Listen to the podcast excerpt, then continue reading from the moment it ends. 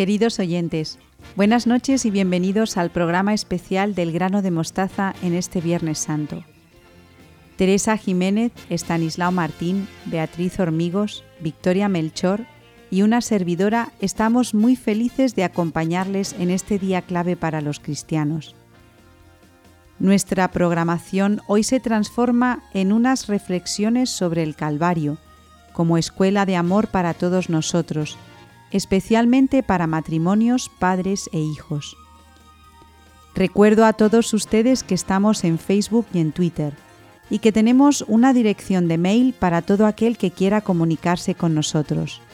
Es la siguiente: elgranodemostaza@radiomaria.es. Hoy se encarga de la parte técnica Teresa Jiménez. Tenemos muy presentes a los voluntarios de Radio María que hacen posible esta emisión y dedicamos este programa a nuestros hermanos enfermos y a los que los cuidan.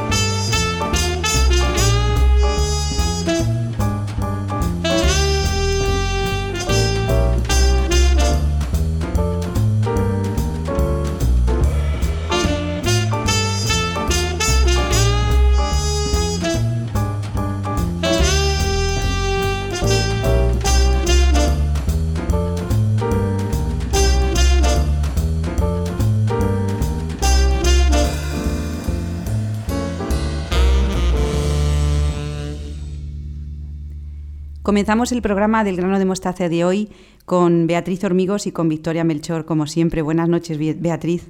Buenas noches, Ana. Buenas noches, Victoria. y buenas noches a todos los oyentes de Radio María. Hoy vamos a dejar un poquito de lado Santo Tomás y nos vamos a centrar en el sufrimiento. Por ejemplo, cuando vemos en las noticias que un niño ha desaparecido y a los días aparece muerto, o que hay niños que tienen enfermedades horribles que mueren, que hay lugares en el mundo donde niños sufren de hambre e incluso también llegan a morir de hambre. Los no creyentes y algunos creyentes también se, preguntan, ¿cómo puede un Dios todopoderoso y que nos ama infinitamente, porque incluso ha llegado a dar la vida por nosotros, ¿cómo puede permitir el horrible sufrimiento padecido por personas inocentes que no lo merecen? Sí, la verdad es que el tema del sufrimiento, yo creo, siempre lo pienso así, es algo que entenderemos cuando lleguemos al cielo, porque humanamente, con la razón, es difícil. No digo imposible, pero es difícil de, comprender. Entonces, mm, bueno, yo creo que aquí la, clave es mirar a la cruz y, a Jesucristo. ¿Y cómo puedes darnos un poquito de luz, Beatriz, en, en este tema del sufrimiento que muchas veces es incomprensible? Pues mira, te lo voy a dar mm, mediante las palabras de Monseñor Robert Barron, obispo auxiliar de Los Ángeles, que cuando habla del sufrimiento nos da cuatro perspectivas. La primera de ellas, que los milagros son raros. No suceden todos los días, porque si no, no serían milagros, claro. De hecho, no le ocurre a cualquier persona que sufre o que está enferma. No debemos esperar que Dios haga milagros cada vez que hay sufrimiento. Sí, la verdad es que mm, a veces la gente se pregunta por qué si ha estado rezando mucho, haciendo sacrificios para que una persona se recuperara, por ejemplo, de una enfermedad o de una situación difícil, ¿por qué no, por qué no ha sido así? Y es que eh, todo sufrimiento tiene, tiene un porqué. Y bueno, lo que comenta, comenta Beatriz, mm, el Señor no es, eh, perdonadme la expresión, una fábrica de hacer milagros. O sea que la primera, Beatriz, es que los milagros, cuando hablamos de sufrimientos, son raros, es decir, no, no ocurren todos los días. ¿Cuál sería la segunda? Pues es que a Dios le gusta actuar a través de las causas segundas. ¿Y por qué no actúa directamente? Nos podemos preguntar. Santo Tomás decía que a la causa suprema le gusta involucrarnos en su causalidad. Quizá, mm, Victoria, el sufrimiento sea esta causa segunda, ¿no? El Señor actúa a través del sufrimiento. Sí, bueno, es lo que os decía antes, que que el por qué mm, al final se, se, entiende, aunque de manera difícil.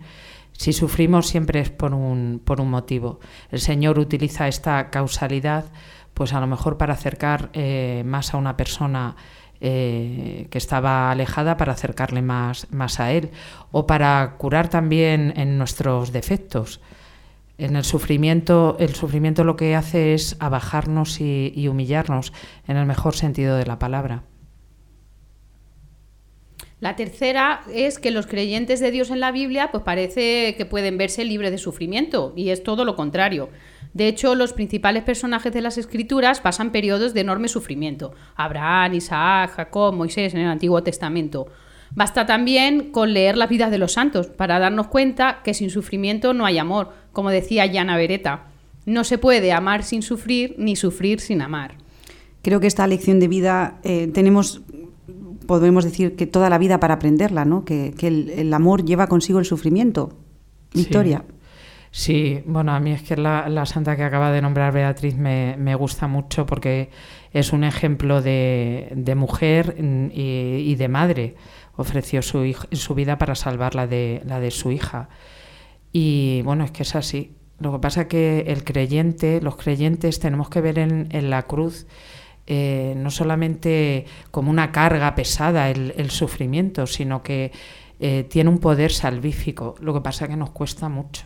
Y eso no quiere, no quiere decir un sacerdote con, eh, ya mayor, bueno, ya falleció, con el que yo me confesaba, decía, es que la cruz a veces hay que llevarla a rastras. Y eso es la mayoría de las veces en la vida. ¿Por qué? Pues porque el sufrimiento no lo entendemos. Lo importante es saberlo llevar, como Jesús lo hizo. ¿Y la cuarta, Beatriz? Pues por último es que el sufrimiento puede sublimarse para convertirse en amor. Qué bonito. Es justo lo que acabamos de decir. Y esto lo vemos claramente en la pasión, ¿no? Jesús da su vida por nosotros, para salvarnos. También es verdad que tenemos que tener en cuenta que esto es un misterio y que muchas veces el Señor no nos pide entender, sino tener fe, creer, y de ahí luego vendrá pues esa luz que nos hará entender, a lo mejor ni siquiera en esta vida, Victoria, sino en, el, en la vida futura, ¿no? Sí, yo es que estoy, estoy convencida, aunque a veces el Señor eh, nos reconforta en ese sufrimiento, pero lo que es el sentido real eh, lo entenderemos en, en, el cielo, pero bueno, pues lo que decía Beatriz, el sufrimiento eh, a la vez nos lleva al amor. Y eso, bueno, las que estáis casadas, tenéis, tenéis hijos, pues lo sabéis muy bien cómo, cómo se sufre y a la vez se, se ama. Sí, es lo que, lo que os iba a decir, que nuestro propio sufrimiento nos da mucho miedo, pero también nos da muchísimo miedo, y yo creo que más, ver sufrir a las personas que queremos. Las madres, como tú decías, Victoria, sufrimos muchísimo cuando vemos sufrir a nuestros hijos.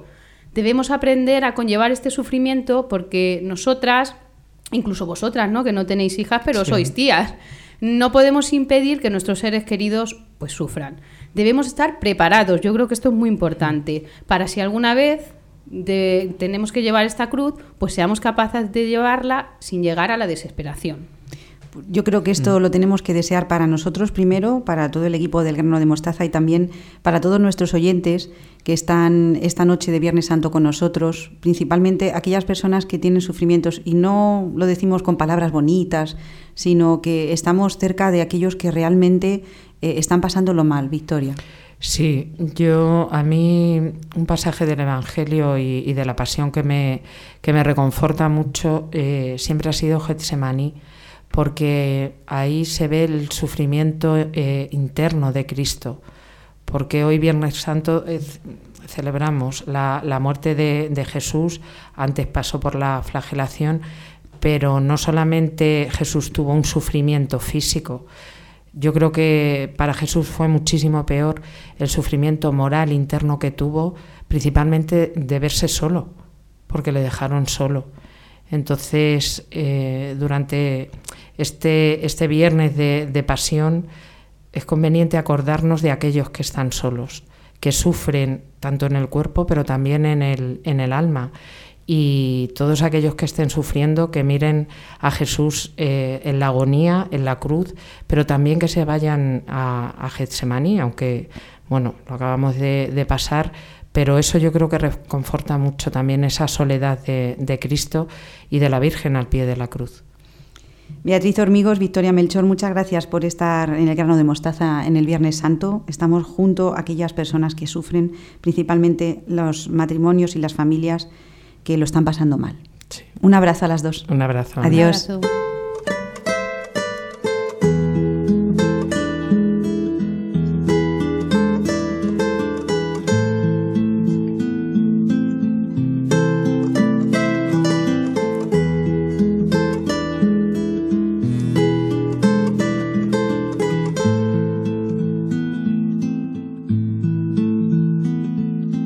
Entonces vio la luz, la luz que entraba por todas las ventanas de su vida.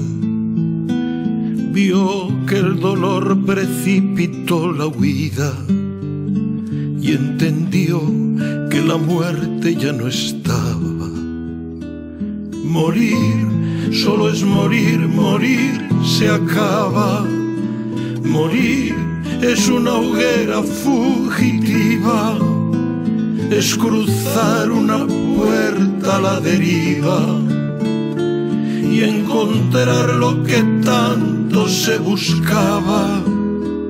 Morir solo es morir, morir se acaba. Morir es una hoguera fugitiva, es cruzar una puerta la deriva y encontrar lo que tanto se buscaba.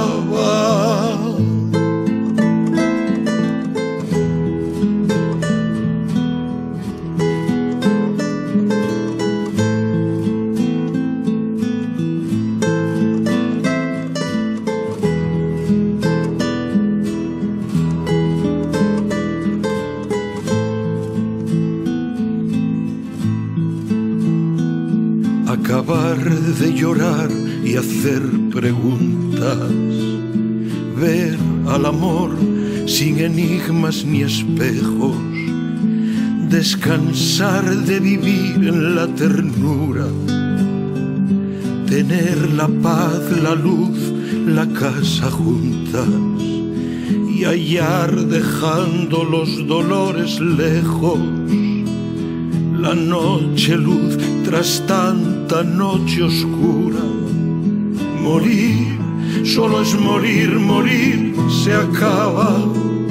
Morir es una hoguera fugitiva, es cruzar una puerta a la deriva y encontrar lo que tanto se buscaba. Morir solo es morir, morir se acaba.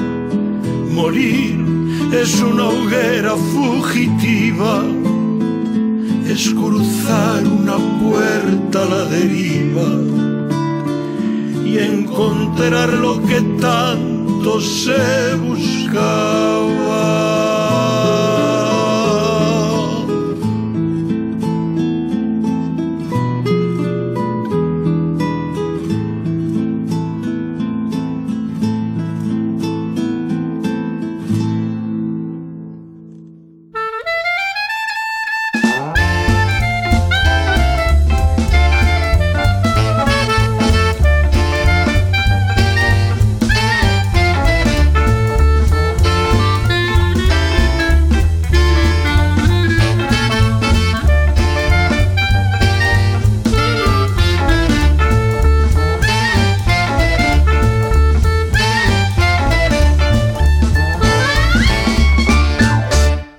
Seguimos en esta noche de Viernes Santo con Estanislao Martín. Buenas noches, Estanislao, ¿cómo estás? Buenas noches, Ana, muy bien. Muy contento de poder acompañar a nuestros oyentes en esta tarde de noche ya, en la que celebramos la pasión y muerte de nuestro Señor Jesucristo. En este día tan especial para nosotros, Viernes Santo, Estanislao, ¿qué podemos decirles a las familias cristianas en este programa que venimos dedicando a temas educativos, sin perder el sentido de este día? A primera vista podría parecer que estos dos temas tienen poco en común, con poca relación entre sí, ¿no? Por una parte la muerte de Jesucristo y por otra la educación de los hijos y la vida de familia. Y en cambio hay que decir que ni son temas extraños ni son pocas las enseñanzas que se pueden obtener. Hay mucha escuela en el Calvario para todos, también para padres e hijos. ¿Tú crees que hay puntos de unión entre la muerte de Jesús y la vida de familia y la educación de los hijos? ¿Se puede establecer alguna relación? Creo que se pueden señalar varios puntos.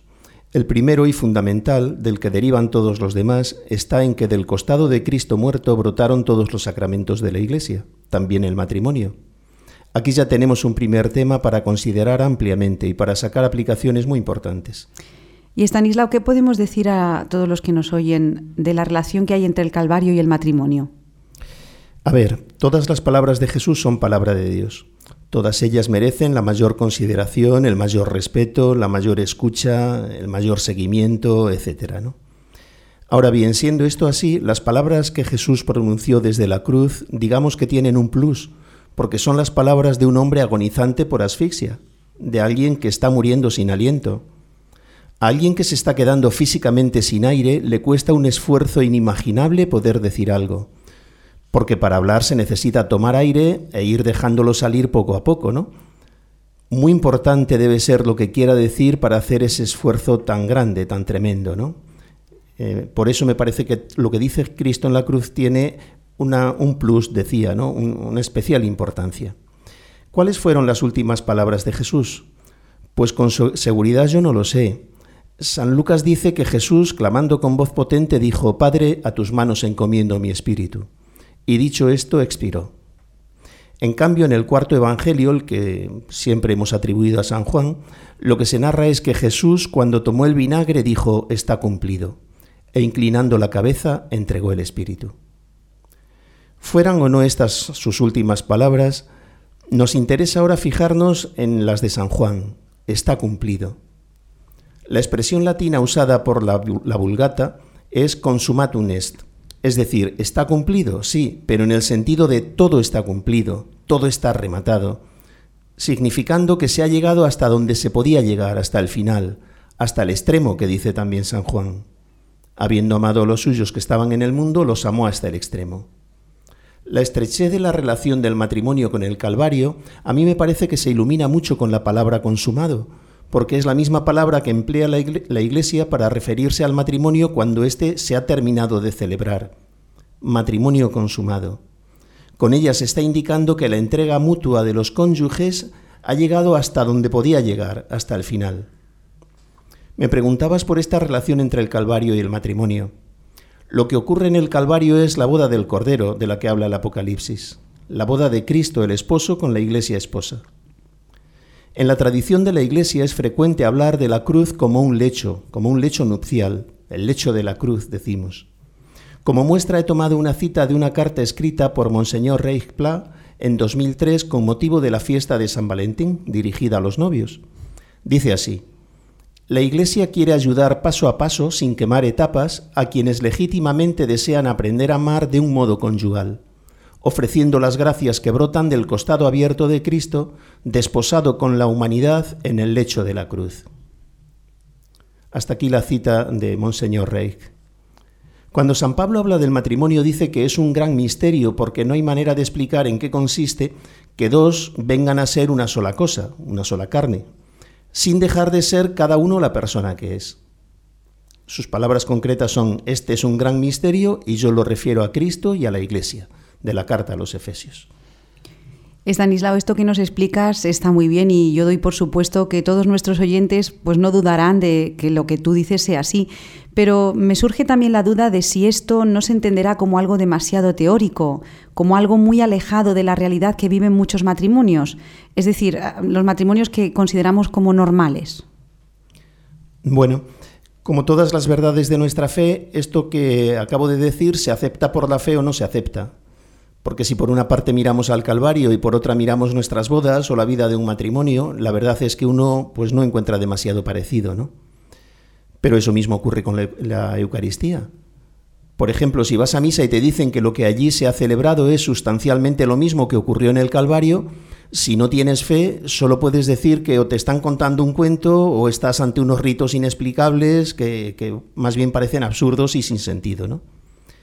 La comparación es muy pertinente, porque de la misma manera que entre el Calvario y la misa las diferencias que hay son solo accidentales, digamos superficiales, externas, ¿no?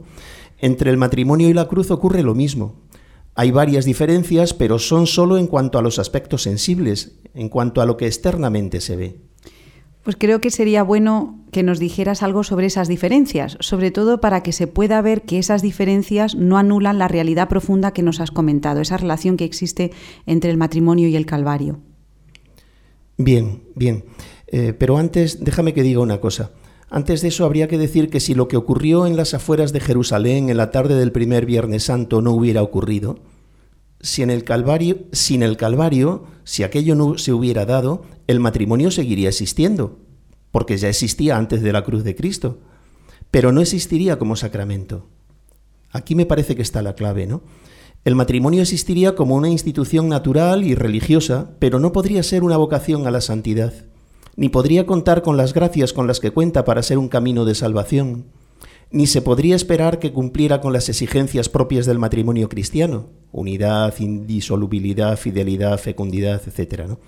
Es decir, estaríamos hablando de otra cosa con el mismo nombre, externamente igual, la unión de un hombre y una mujer, pero sustancialmente distintas. Ahora ya, si te parece, podemos entrar en esas diferencias sobre las que me preguntabas, ¿no? entre los desposorios del Calvario y los desposorios entre hombre y mujer.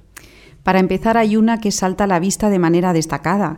Cualquiera que sueña con el matrimonio o que decide casarse va al matrimonio esperando vivir muy bien, muy a gusto, al menos con unas expectativas de felicidad muy altas, mientras que la cruz que tú nos estás diciendo, Stanislao, significa sufrimiento muy doloroso. ¿Es que estamos engañados o es que tenemos una concepción engañosa de lo que es el matrimonio? Quizá tenga que extenderme un poco en esto que preguntas, porque tiene su miga, ¿no? Es verdad que cuando se piensa en el matrimonio se piensa en vida feliz, mientras que la cruz va unida necesariamente al sufrimiento. Ahora bien, una cosa es que la cruz sea dolorosa, que lo es, y otra es que produzca infelicidad. Hay que decir que aquí se mezclan los conceptos, por eso creo que es bueno aclararlos.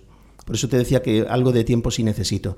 La felicidad o la, o la infelicidad viene de la vivencia del amor, no de la presencia o de la ausencia del dolor. Y de lo que se trata es de amar, no de sufrir o no sufrir. El amor es la vocación de todo matrimonio y de todo cristiano, aunque no sea persona casada, siga el camino que sea. ¿no? Lo que le plenifica a toda persona, lo que satisface la, sed interior más profunda, es amar y ser amado, mientras que la falta de amor es lo que verdaderamente hace sufrir. Lo que hace sufrir no es tanto la experiencia del dolor cuanto el desamor. La aversión a la cruz es natural porque a nadie le gusta sufrir, pero si de la aversión se pasa al rechazo, a la no aceptación, entonces lo que hay es un síntoma claro de que el amor es muy pobre, de que ha madurado muy poco. El hecho de la cruz, desde luego, que no es un lecho de placer, sensible. Tampoco es un lecho de placer la cama de un hospital. Pero si una madre, por ejemplo, tiene a su hijo hospitalizado, eh, creo que esto se entenderá bien, ¿no? Vuelvo al ejemplo, si una madre tiene un, hijo en, la cama de un hospital, no habrá quien la separe de allí si es que verdaderamente ama a su hijo, que es lo propio. ¿no? La versión a la cruz, digo, es natural, pero lo propio del cristiano adulto no es que lleve una vida natural, sino sobrenatural, que para eso se nos da la gracia. Por supuesto que no nos gusta la cruz, pero no vivimos del gusto. Al cristiano no le resulta nada agradable, pero lo que cabe esperar es que a medida que crece en el amor de Dios, la cruz le vaya siendo cada, cada vez menos repelente, hasta llegar a complacerse en ella y desearla, que por otra parte es lo que vemos que ocurre en la vida de todos los santos, porque eso mismo fue lo que hizo Jesucristo. Jesús amó intensamente la cruz y mientras estuvo en ella experimentó la doble vivencia del dolor y la alegría. Dolor por lo que sufrió en su cuerpo, alegría porque pudo manifestar el amor infinito de su alma. Aquí tendríamos que hacernos una pregunta. ¿Eso nos puede ocurrir también a los demás? En la primera carta de San Juan dice que el que diga que quiere permanecer en él debe caminar como él caminó. Es decir, que a eso estamos llamados. Podemos y debemos crecer en el amor de Dios hasta desear la cruz. Por supuesto que sí. Eso podrá darse cuando mirando al crucificado a uno no le dé vergüenza de estar viviendo o desear una vida de regalo, mientras su Señor, absolutamente inocente, al que dice amar, carga con la cruz que le correspondería a él. Si esto se afianza en el alma, si el amor crece hasta querer compartir con Jesús la cruz en favor de los demás, entonces claro que puede uno llegar a desearla. Eso podrá darse cuando uno se convenza que es la única manera de ayudar a sanar las heridas de este mundo que está tan herido. Varias veces en el programa hemos hablado de tantas personas heridas. Pues a mí me parece que a los que tenemos fe nos viene bien recordar esto, ¿no? Porque sin cruz no hay eficacia apostólica, no hay sanación de heridas, no hay conversiones. Digo más, no hacemos creíble el Evangelio. Lo que es un contrasentido es lo que nos es que los que nos decimos discípulos de Jesús huyamos de la cruz como si fuera una desgracia o como si nos fuéramos a intoxicar con ella, vamos. La huida de la cruz no es una postura propia de cristianos, sino de falsos cristianos, o de malos cristianos, o si se quiere de cristianos muy infantiles, en el peor sentido de la palabra. Cristianos, mm, digamos, poco maduros, ¿no? que ya abundaban en la primitiva iglesia, según dice San Pablo, con unas palabras que encajan perfectamente con nuestra época, porque parece que se nos pueden aplicar con toda propiedad. En la carta a los filipenses escribe así, hay muchos que andan como enemigos de la cruz de Cristo, su, paradero es la perdición, su Dios el vientre, su gloria sus vergüenzas, solo aspiran a cosas terrenas. Ay, Stanislao, vaya palabras, palabras eh, duras algunas veces, ¿no? Que, nos tocan el corazón y que nos hacen pensar y, pedir esa gracia que decías antes para vivir de una manera sobrenatural. Y habías hablado también de otras diferencias entre el matrimonio y el calvario, Stanislao. Ya no vamos a tener mucho tiempo de poder entrar en ellas, pero digamos solamente una pinceladita. Em, el matrimonio y el calvario siguen procesos distintos. El matrimonio consumado es el matrimonio en sus inicios, en, el momento de la línea de salida. ¿no? En cambio, el matrimonio místico, el matrimonio del lecho de la cruz, cuando se consuma es en los momentos antes de la muerte de Cristo. La vida de los que se casan no suele comenzar por la cruz, sino por etapas muy alegres, de pasarlo bien, pues con muy poco dolor, normalmente en la juventud. Bueno, ese dolor luego suele ir aumentando con el tiempo a medida que el matrimonio va madurando. Lo más habitual en el matrimonio es que vayamos aprendiendo a sufrir, siguiendo un camino de sufrimientos mayores. En el Calvario, en cambio, es al revés. Comienza por el dolor y va camino de la resurrección. Si te parece, Stanislao, este tema tan jugoso que nos has traído en esta noche de Viernes Santo, podríamos seguir trabajándolo después eh, en el programa de mayo, si te parece, pero me gustaría que en este día tan especial nos regalaras una poesía. Bueno, pues a ver, voy a leer un soneto que está dedicado al monte, porque el monte, la realidad geográfica del monte, ¿no? Eh, es donde se van dando los encuentros de Dios con el hombre. Es una especie de noviazgo que se va produciendo en los montes y que termina en un monte ya con el, con, con el lecho de la cruz. ¿no? En un momento que yo meditaba sobre estas cosas, me salió lo siguiente. El monte, siempre el monte. Sordomudo testigo de un encuentro. Hombre y Dios, Dios y hombre. Están solos los dos. Temblor del hombre sobre el suelo rudo.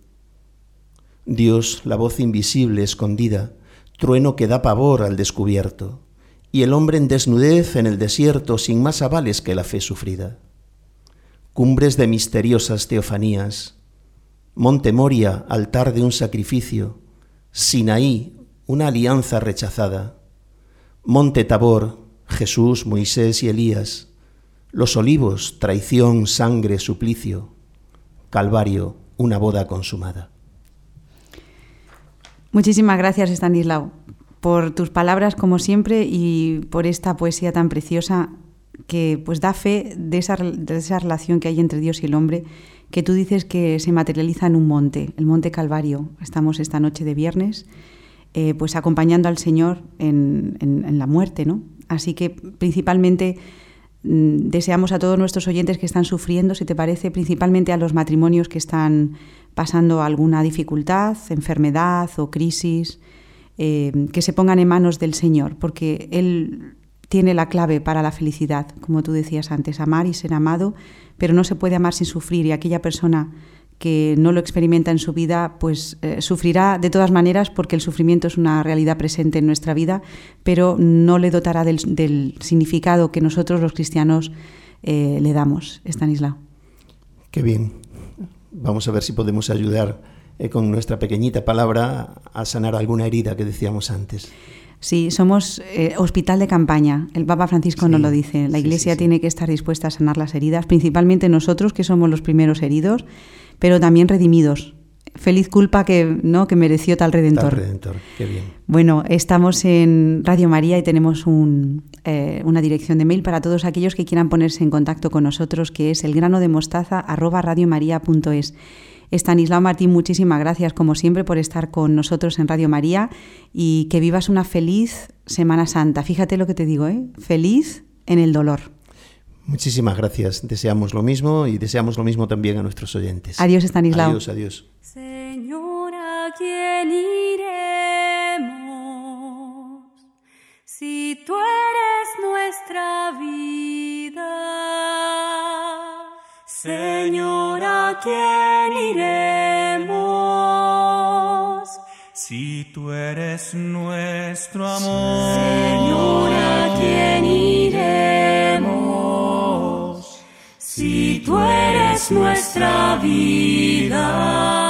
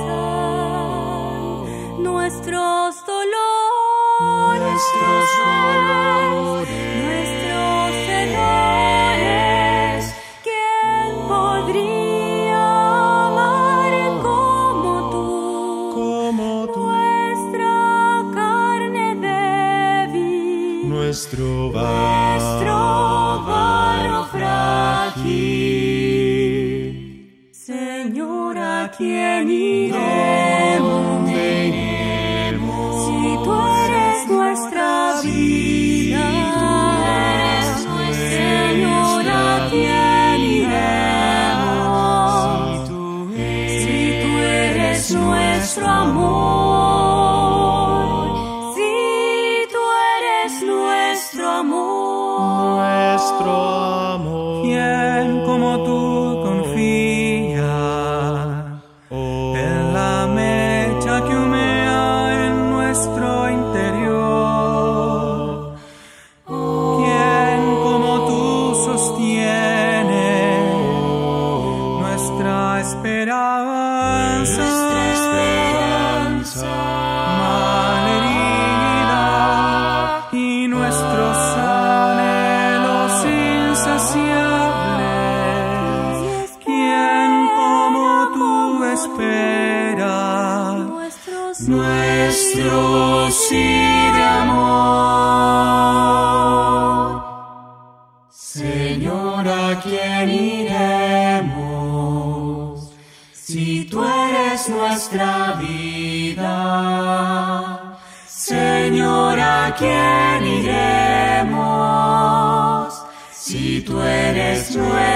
amor.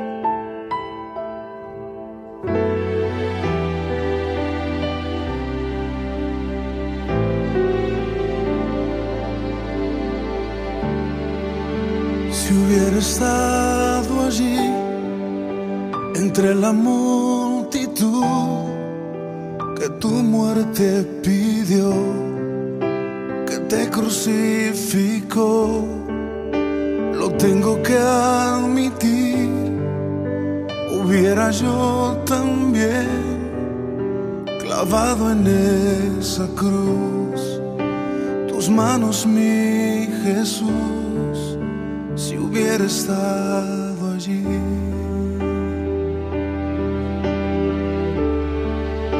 Pensándolo más bien, también yo estaba allí, yo fui el que te escupió y costado hirió pensándolo más bien, yo fui el que coronó de espinas y dolor tu frente, buen Señor. También yo estaba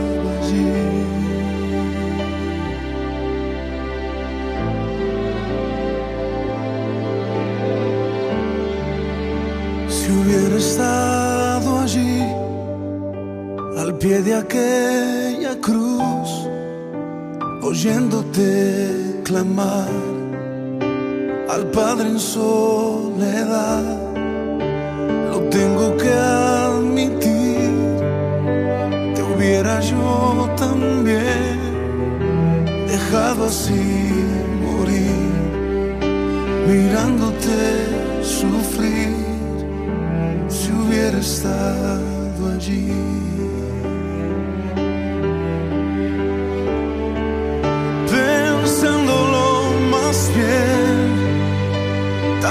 Yo estaba allí, yo fui el que te escupió y tu costado hirió, pensándolo más bien, yo fui el que coronó de espinas y dolor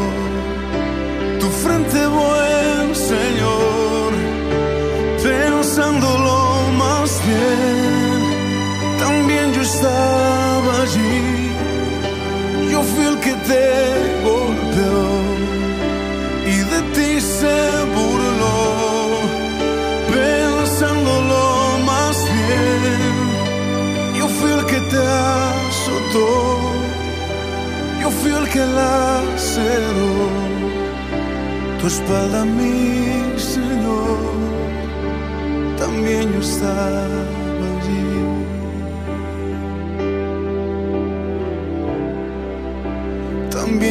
También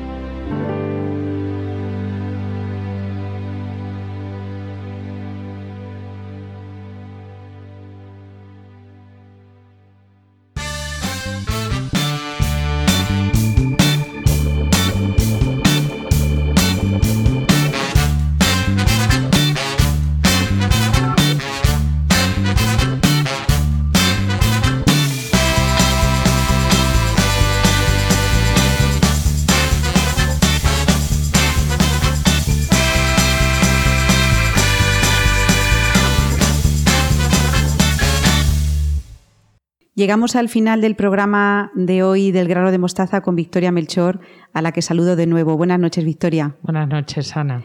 ¿Qué te parece si hoy cambiamos un poco eh, los dones del Espíritu Santo por el Calvario, Victoria?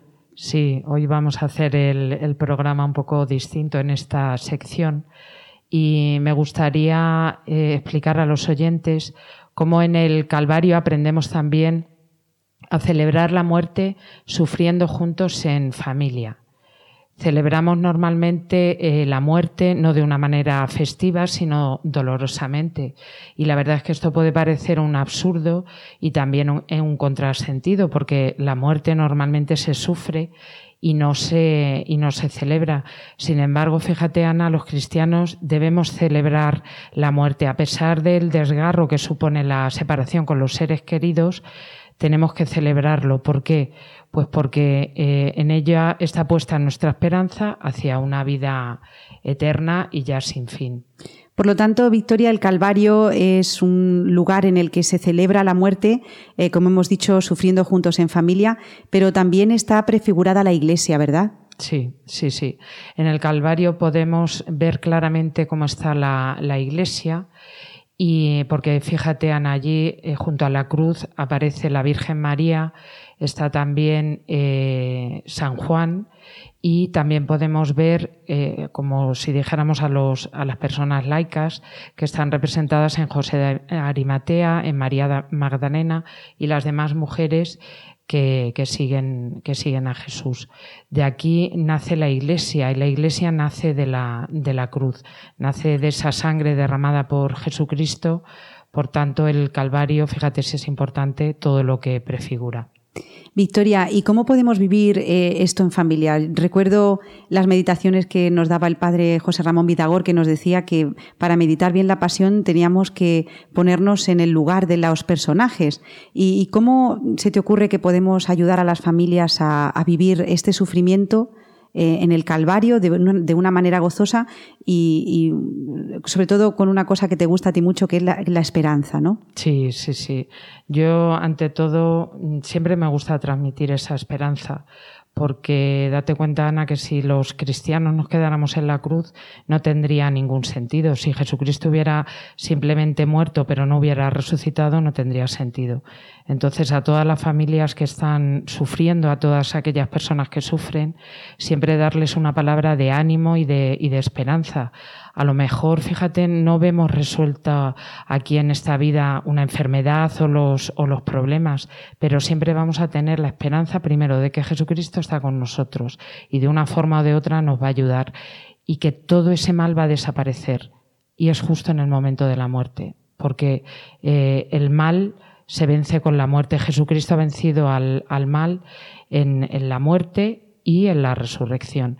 Entonces, nada, mucha, mucha esperanza y, bueno, esa palabra de ánimo y de aliento para todos. Muy importante también en el sufrimiento que la familia esté unida. Muy importante, porque además, como en, tu casa, en tu familia, eh, no vas a encontrar en otro sitio ese apoyo y ese consuelo. Entonces, ante el dolor, dos palabras, unión y esperanza. Y Victoria, eh, hoy estamos en Viernes Santo. Em, ¿Qué te parece pues, eh, la gente que va a los oficios, que vive la Semana Santa eh, de una manera pues, como nos manda la Santa Madre Iglesia también?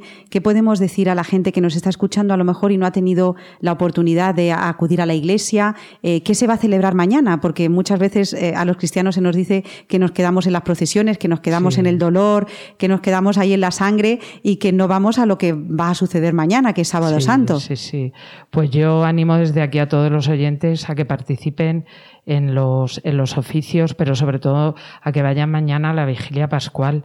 Es el gran gozo de la iglesia donde celebramos que Jesucristo ha resucitado. Además, la iglesia tan sabia, hay una simbología riquísima en esta, en esta ceremonia y es, es cierto que es una ceremonia larga, pero merece la, la pena porque vamos a, a celebrar que Jesucristo ha resucitado y es eh, donde está el, el querigma de, de, la religión. El Jesucristo ha vencido a la muerte y ha resucitado. Entonces, aunque luego se vaya a misa el domingo de resurrección, pero yo animo a todo el mundo a que vayan a la, a la vigilia pascual. Se renuevan además las promesas del bautismo de una forma consciente, lo que hicieron nuestros padres y padrinos por nosotros en el bautismo, pues ahora lo podemos hacer nosotros de una forma consciente. Somos vivificados con el agua de la vida. De verdad que es, es preciosa. A mí es una de las eh, ceremonias que más me gustan, la vigilia pascual, pero precisamente por el sentido que tiene de vida y de resurrección.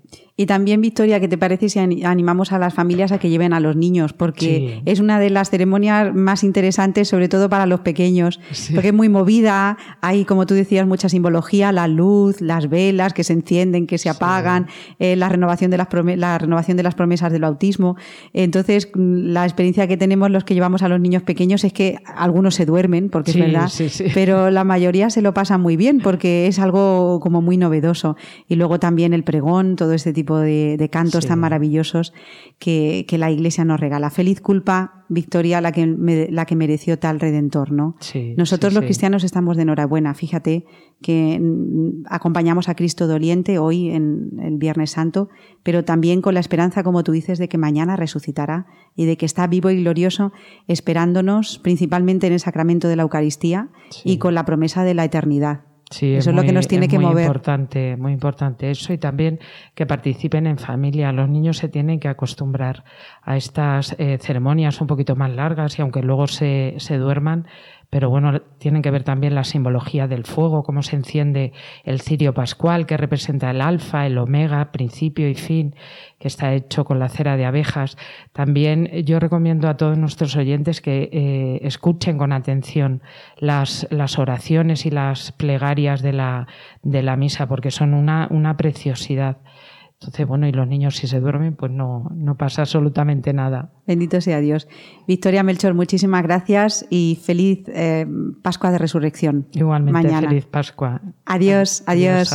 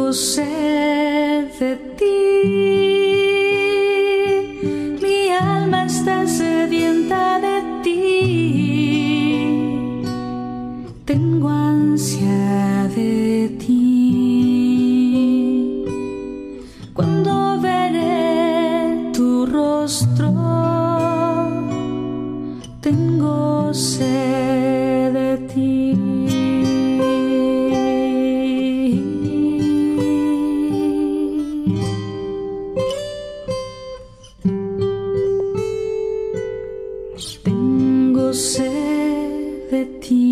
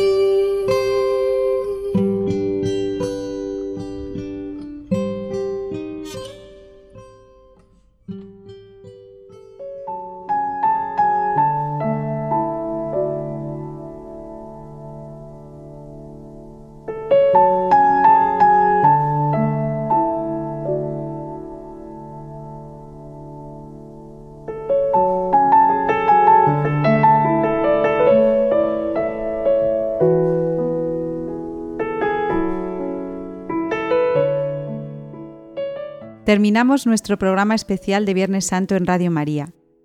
Si desean conocer más acerca de la Radio de la Virgen, pueden consultar las últimas noticias en la siguiente página web www.radiomaria.es. Ya saben que formamos parte de la sección Vivir en Familia, con programas dedicados a la educación, como Familia y Colegio, Educar Hoy y Dios entre líneas.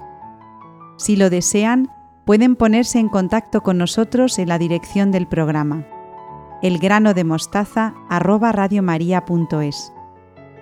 Y me gustaría poner fin al programa de hoy, este programa especial de Viernes Santo, con una poesía de José Luis Martín Descalzo, que dice así: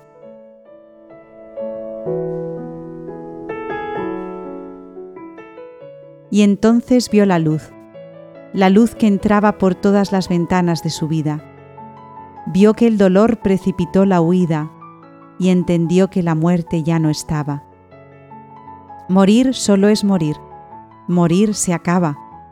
Morir es una hoguera fugitiva, es cruzar una puerta a la deriva y encontrar lo que tanto se buscaba.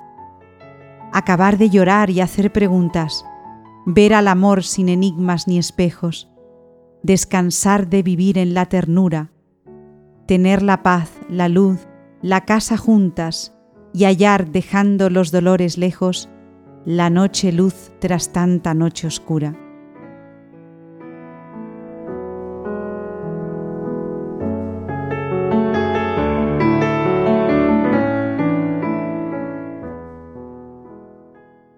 Después de este poema de José Luis Martín Descalzo, les doy muchísimas gracias por habernos elegido y esperamos volver a contar con todos ustedes dentro de un mes, el próximo 17 de mayo de 2019. Adiós.